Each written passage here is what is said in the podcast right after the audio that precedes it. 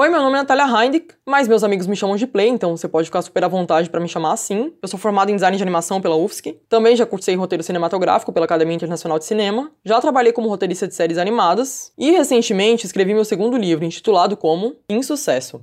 Você está ouvindo o podcast Arte de Criar Histórias e o episódio de hoje é Narrativas Honestas e Poderosas. Antes de eu ir pro episódio, eu queria agradecer rapidinho por todos os feedbacks super positivos que eu recebi no episódio passado, o episódio de estreia, né? Inclusive até dos meus amigos do marketing que gostaram bastante, apesar de terem ficado levemente ofendidos. Muito obrigada mesmo, galera. E eu vou confessar que eu tô meio receosa de não atender as expectativas de vocês nesse episódio aqui. Mas vamos lá, eu separei coisas bem legais pra gente conversar aqui hoje. No comecinho do livro Story, do Robert McKee, que vocês já devem estar cansados de ouvir, mas a gente ainda vai ouvir muito sobre ele, ele começa falando do declínio da história. E, e por que que ele fala desse declínio da história, né? O mundo hoje está consumindo filme, livro, televisão, histórias em geral, né, com tanta velocidade e de forma tão intensa que as histórias viraram uma das principais fontes de inspiração da humanidade, assim. Ele fala que esse nosso apetite, né, por histórias é um reflexo da necessidade mais profunda do ser humano de entender a vida mesmo. Tem pessoas que veem essa ânsia por histórias, assim, só como um entretenimento, uma espécie de fuga da, da realidade. O que não é verdade, até porque o que é entretenimento, né? E Robert McKee fala, abre aspas, ser entretido é imergir na cerimônia da história para um fim intelectual e emocionalmente satisfatório. Para o público do cinema, entretenimento é o ritual de sentar-se no escuro, concentrado no significado da história, que desperta emoções fortes e às vezes dolorosas. Quando esse significado se aprofunda, o público é levado à satisfação suprema dessas emoções. Fecha aspas. É muito legal esse capítulo porque ele faz várias críticas assim. Se você acha que o público simplesmente vai no cinema porque ele quer se livrar dos problemas deles e fugir da realidade, você está abandonando de forma bem covarde a sua responsabilidade artística. Porque histórias não são simplesmente uma fuga da realidade, como a gente já viu até no episódio anterior, né?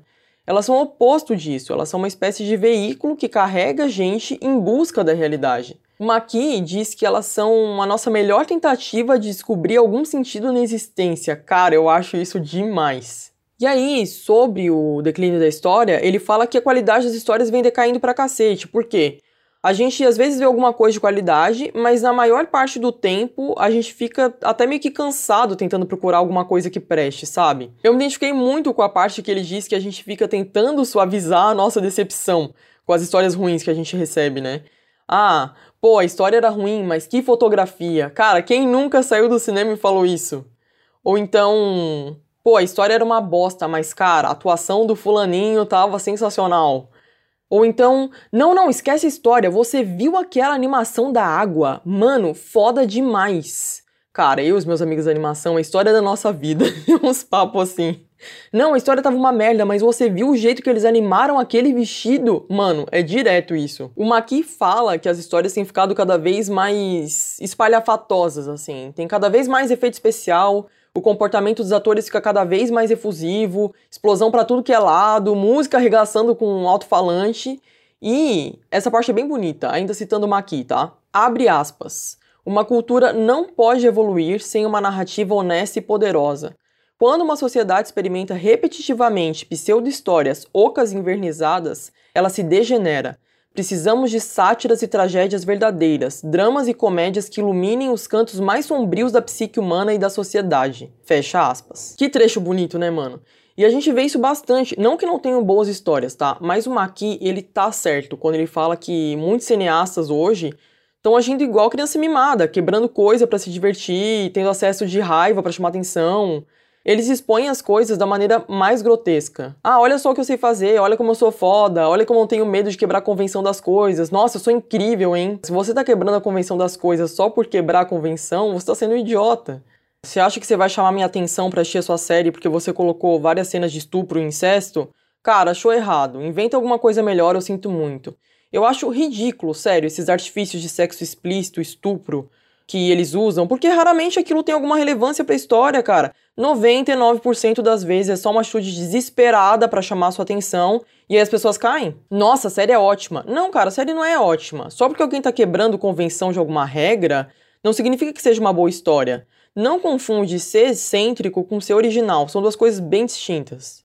No episódio passado, a gente falou muito sobre por que a gente cria histórias E entre as respostas, eu queria falar um pouco melhor sobre a necessidade de compartilhar uma ideia. Quase toda história começa com pelo menos uma frase, mesmo que vai virar um quadrinho, que vai virar uma animação, começa com uma frase normalmente.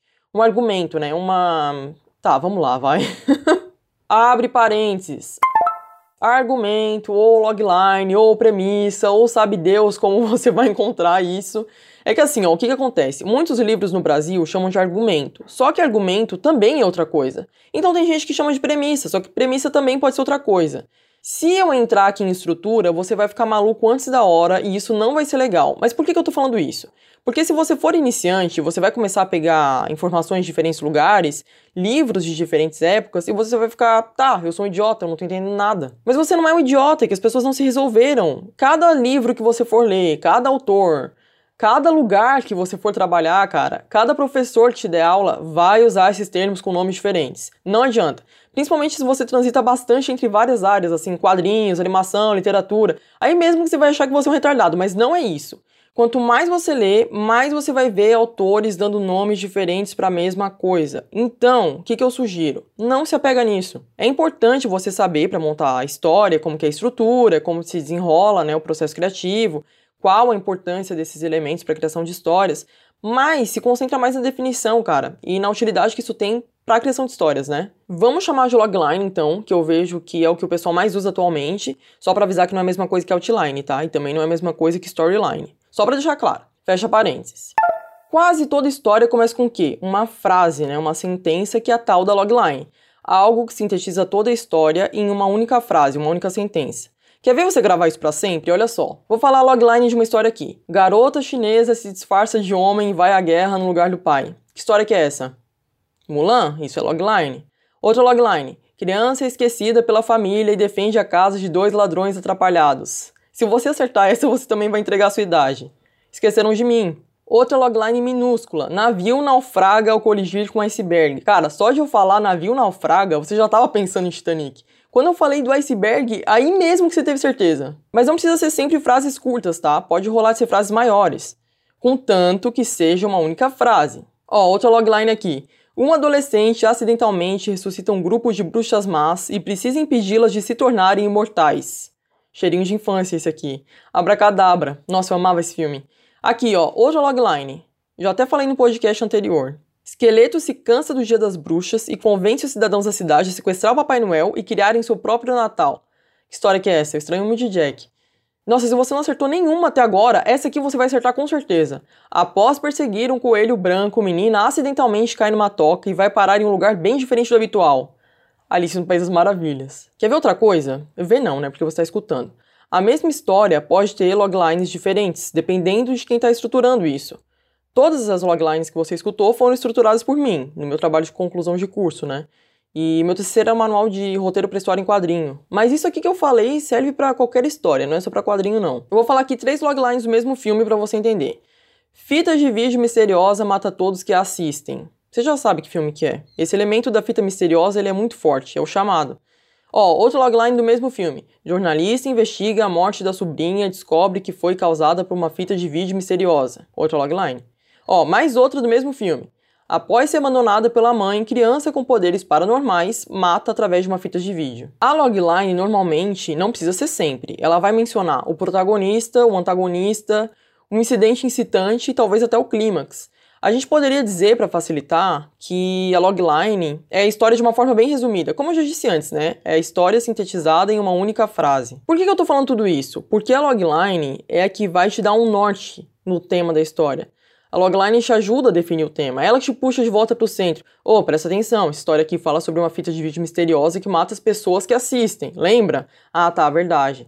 Galera, vocês não reparem, eu tô driblando. Galera no telefone, galera com motosserra, galera tá construindo uma obra, avião, carro. Então, se você escutar algum ruído aí de fundo, brother, me desculpa. Mas os caras não param. O professor Paulo Marcelo do Vale, abre parênteses.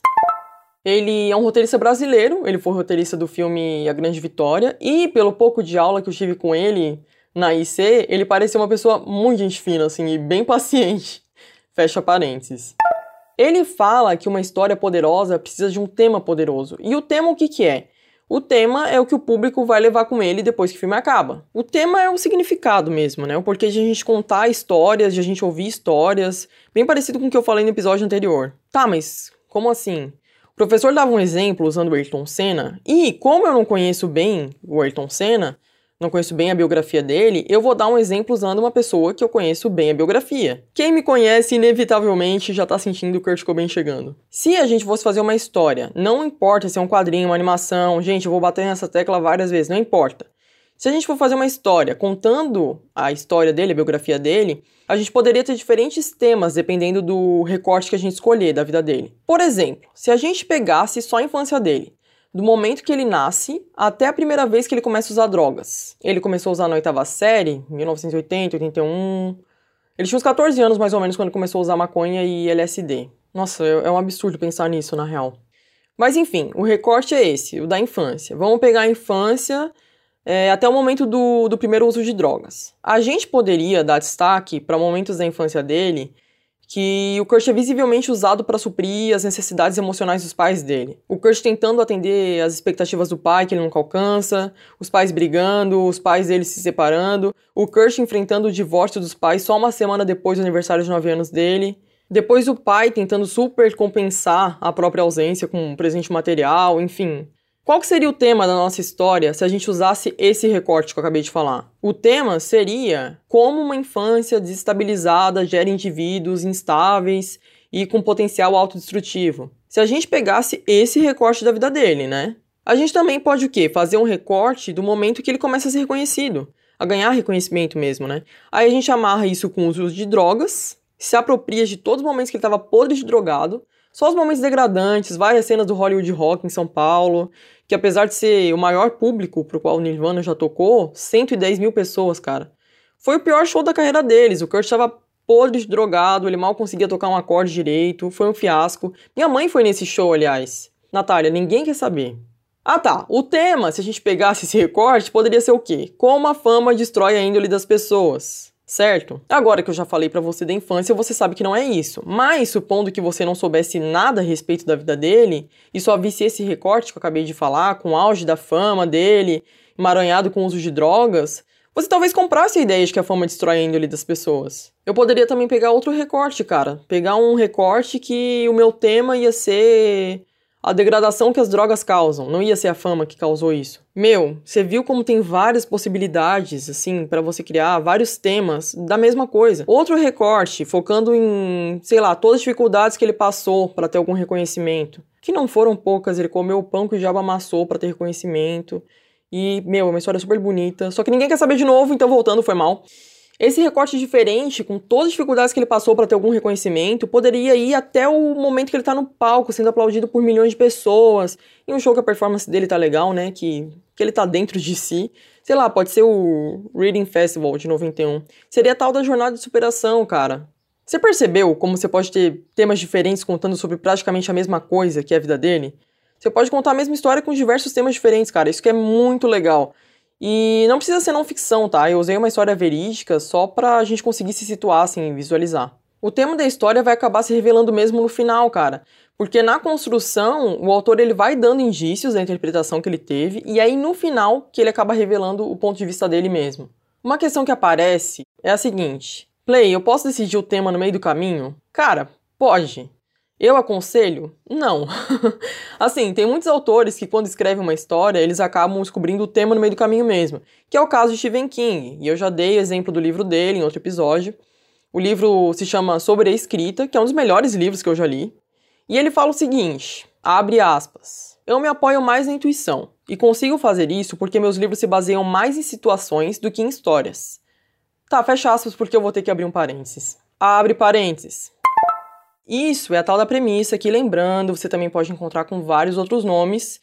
E, aliás, em Art of Dramatic Writing, o Lajos Segre, não sei se é assim que se pronuncia, porque é húngaro, ele conceitua o tema, a ideia central, como premissa. Só que ele diz o quê? Que a premissa é uma sentença simples que explica sobre o que é a história. Aí você vai ficar puto, tá? Igual o logline? E o que, que eu vou te responder, cara? Dependendo do autor que estiver abordando, é quase a mesma coisa. Às vezes você vê sim premissa e logline como sinônimos. Mas vem comigo, olha só. Eu vou continuar com uma aqui para você não ficar confuso. Eu nem deveria ter dado o exemplo de Art of Dramatic Writing, mas eu só dei para você entender que você pode encontrar de outras formas.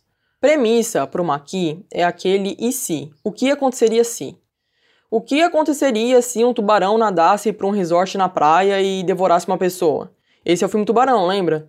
Percebe que não é a mesma coisa que logline? Na logline a gente tem quase todo o enredo ali dentro. A premissa é meio que uma pergunta aberta. Logline de tubarão, que eu escrevi na época da faculdade. Você pode encontrar de qualquer outro jeito. Tubarão aterroriza banhistas na praia e três homens se dispõem a caçá-lo e matá-lo. Isso é logline. O que aconteceria se um tubarão nadasse para um resort na praia e devorasse uma pessoa? Isso é premissa. Pegou a diferença? Ó, outras premissas. O que aconteceria se eu fizesse uma história sobre uma esponja que mora no fundo do mar? Essa poderia ser a premissa de Bob Esponja. O que aconteceria se eu fizesse um quadrinho sobre a vida do meu pai durante o Holocausto? Poderia ser a premissa de Mouse, por exemplo. O que aconteceria se eu fizesse uma história sobre uma fita de vídeo que mata as pessoas que assistem? Premissa de um filme que a gente já falou ali antes, né? O Chamado. Acho que deu para entender o que é premissa, né, galera? Fecha parênteses. Voltando, a gente estava falando sobre tema, se você pode ou não decidir o tema no meio do caminho. E eu falei que era o caso de Stephen King, eu estava citando um trecho de sobre a escrita, que ele estava falando que os livros dele se baseiam mais em situações. Abre aspas. Eu me apoio mais na intuição e consigo fazer isso porque meus livros se baseiam em situações mais do que em histórias. Algumas das ideias que produziram os livros são mais complexas que outras, mas a maioria começa com uma simples vitrine de uma loja de departamento ou uma estátua de cera. Gosto de colocar um grupo de personagens em algum tipo de situação desagradável e vê-los tentando se libertar. Fecha aspas. Percebeu? Ele sempre ou quase sempre começa os livros dele com as premissas, assim. Ele primeiro começa imaginando a situação, aí depois ele escolhe qual é o tema, né? Depois o tema aparece. Abre aspas. Uma situação suficientemente robusta torna toda a questão do enredo irrelevante. O que acho ótimo. Geralmente, as situações mais interessantes podem ser expressas como uma pergunta do tipo: e se? E se vampiros invadissem uma pequena cidade da Nova Inglaterra? E se um policial em uma cidade remota de Nevada fosse possuído e começasse a matar quem aparecesse pela frente? E se uma faxineira inocentada de um assassinato que cometeu se tornasse suspeita de outro que não cometeu? E se uma jovem mãe e seu filho ficassem encurralados em um carro pifado por causa de um cão raivoso? Fecha aspas. Ele estava falando ali de várias premissas das histórias dele: Salem, Desespero, Eclipse Total e Cão Raivoso. É interessante a gente ver como que essas ideias, essas premissas, né, elas podem surgir do nada. Quando você está tomando banho, quando você está fazendo exercício, quando você está cozinhando o almoço, quando você está despreocupado mesmo. Que foi uma das coisas que o King confessou no livro, que essas ideias surgiam do nada, quando ele estava realizando alguma atividade cotidiana. É por isso que eu sempre aconselho você andar com um bloquinho de nota, cara. Pode ser um bloco de notas no celular também. Se você prefere escrever no seu celular, ótimo. Se funciona para você, perfeito. Por que, que eu acho mais seguro um bloco de notas físico? Porque o celular pode acabar a bateria, ou travar, sei lá. E vai que você perde a ideia da sua vida porque seu celular estava sem bateria. Eu escrevo muito no braço também, tá? Eu até deixei um espaço sem tatuagem ali para eu poder ficar escrevendo, porque eu sempre tô com um marcador permanente, eu sempre escrevo no braço. Mas sei lá, pode acontecer o oposto. Vai que você escreveu no seu bloco de notas dentro do seu celular, aí ficou salvo na nuvem, aí roubaram o seu celular, mas a sua ideia continuou lá na nuvem, para você acessar a hora que você quiser. Pode acontecer também. Por isso que não existe melhor nem pior, existe a mídia que você se adapta melhor. E é isso. Voltando aqui pro King, galera, abre aspas. A situação vem primeiro, os personagens, sempre rasos e sem características, vêm depois. Quando as coisas se fixam em minha mente, começo a narrar. Geralmente tenho uma ideia do possível final, mas nunca pedi a um grupo de personagens que fizesse as coisas do meu jeito. Pelo contrário, quero que façam as coisas do jeito deles. Fecha aspas. Aqui eu vou entrar numa parte meio polêmica. Eu super respeito Stephen King, sobre a escrita foi um dos melhores livros dele que eu já li. Mas, mano, eu sei lá como é que funciona o cérebro dele. Se ele vai escutando vozes e as vozes vão guiando. Eu não sei como é que funciona. Se for isso, porra, é legal pra caramba. Contanto que não seja uma psicose, né? Ou algo assim. Eu sei lá, eu não sei, eu não quero nem entrar nesse mérito, não me importa. O que me importa é que estamos todos morrendo lentamente, cara. Cada dia mais aqui na Terra, um dia menos. Então eu acho uma puta falta de respeito com o tempo de vida das pessoas você começar uma história sem saber onde é que você quer chegar, meu. Essa é a minha opinião, tá? A minha opinião. Tudo que eu já escrevi sobre roteiro, criação de histórias, eu sempre digo: você não precisa saber o meio, mas você precisa sim saber o começo e o final da sua história. Sabe aquele livro chato pra porra que você fica lendo e lendo e o cara nunca chega em lugar nenhum? E você fica misericórdia onde é que esse cara quer chegar? Mano, adivinha. Ele não sabe onde é que ele quer chegar, brother. Por que, que o cara não decide antes onde é que ele quer chegar e depois me conta a porra da história? Não consigo entender isso. Sei lá, eu acho que essa ideia de começar sem saber o final só se aplica a casos muito específicos. Por exemplo, uma história de um cara que tá dentro de um quarto pensando se ele vai ou não se matar. Pô, aqui faz sentido você começar a fazer vários rodeios, né? Porque ele tá em dúvida, ai, será que eu me mato, será que eu não me mato? Porra, é uma decisão muito importante. E talvez seja a última decisão que ele tome. Então, ok, aqui nesse caso acho que faz sentido. Se não for uma situação super específica quanto essa, pensa no final da sua história, cara. Por favor, não enrola as pessoas, porque estamos todos morrendo lentamente. Muito obrigado. Tá, onde é que a gente tava? Pera. Ah, a gente tava falando sobre criar narrativas honestas e poderosas, quais que são os artifícios. Deixa eu falar para você sobre ideia governante. Vou ler um trechinho aqui sobre tema para você do livro Story do Robert McKee, que é o que eu vou falar pra cacete. Abre aspas. Tema tornou-se um termo muito vago no vocabulário do escritor. Pobreza, guerra, amor, por exemplo, não são temas. São termos relacionados à ambientação ou gênero. Um verdadeiro tema não é uma palavra, e sim uma sentença. Uma sentença clara e coerente que expresse o significado irredutível da história. Eu prefiro a expressão ideia governante. Fecha aspas. Olha só que maravilha, meu amigo, mais um nome aí para você colecionar, né? E agora você já deve estar tá puto. Play é a mesma coisa que logline. Cara, não é. Eu já vou te dar um exemplo. A ideia governante, ela também usa uma única sentença, beleza, para contar histórias, mas ela tem muito mais foco num que mais poético, assim, digamos, num polo positivo e no negativo, como que a vida passa de um ponto até o outro, né? É o tema central. Se estiver muito difícil para você entender, pensa que é um resumo com foco nos valores humanos, assim. Pensa que é a moral da história, vai, acho que é o jeito mais fácil de você entender. Ó, vou dar um exemplo. Ideia governante feitiço do tempo. Não, na real teria que saber se você já viu antes, né? Tá, não tem como saber se você já viu, porque eu tô gravando isso no passado e você tá no futuro. Quer dizer, agora eu tô no presente. Mas quando eu terminar isso aqui vai ser passado. E como as pessoas não inventaram um método para contar coisas do futuro para pessoas do passado, eu vou assumir que ninguém assistiu o filme, pronto, para eu poder explicar. Tá, Feitiço do Tempo conta a história do Phil, que é um repórter que foi escalado para fazer a cobertura do Dia da Marmota em Punxsutawney. Abre parênteses. Vou falar para vocês que eu acho muito legal. Esse lugar existe mesmo, fica na Pensilvânia e tem o Dia da Marmota lá também, que é uma celebração que acontece em fevereiro, que é meio que uma cerimônia assim, onde uns caras lá levam uma marmota lendária que se chama Phil, que obviamente não deve ser a mesma marmota desde 1800 e pouco, a menos que, sei lá, seja uma marmota imortal. O que eu duvido muito, mas sempre existe essa possibilidade, e eu não quero acabar com a magia.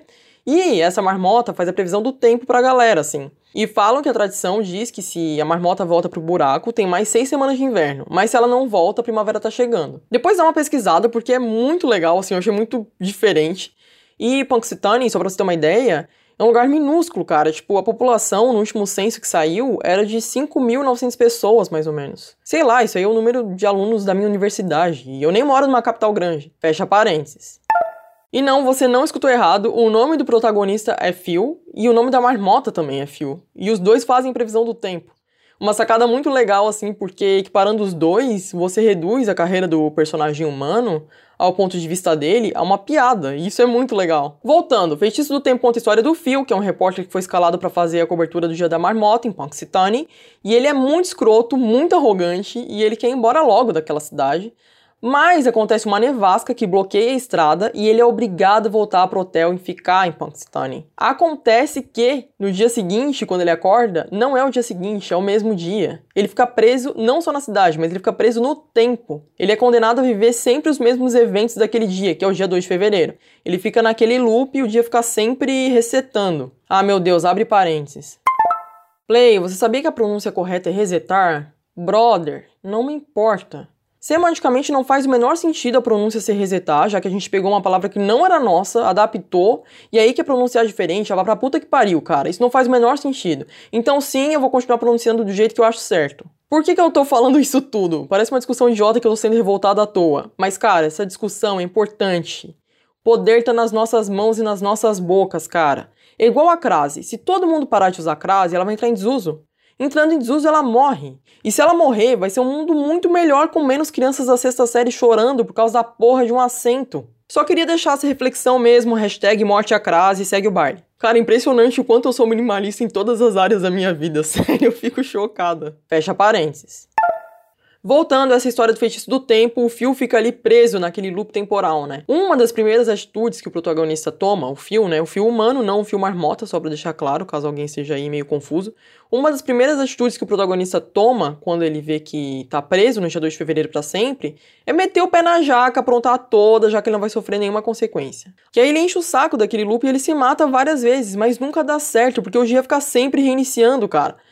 E lembra que eu falei que ele era arrogante no início da história? Então, agora a gente pode ir para a ideia governante de feitiço do tempo. Segundo Robert McKee, a ideia governante de feitiço do tempo é uma trama de educação com final positivo tem seu arco na transformação de um protagonista cínico e egoísta em alguém genuinamente amável, levando a, abre aspas, a felicidade preenche nossas vidas. Fecha aspas. Ó, foi uma frase, uma única sentença, mas você viu como o foco é mais a moral da história, o arco do, do protagonista? Então, eu só queria que você prestasse atenção nisso quando você for construir suas histórias, né?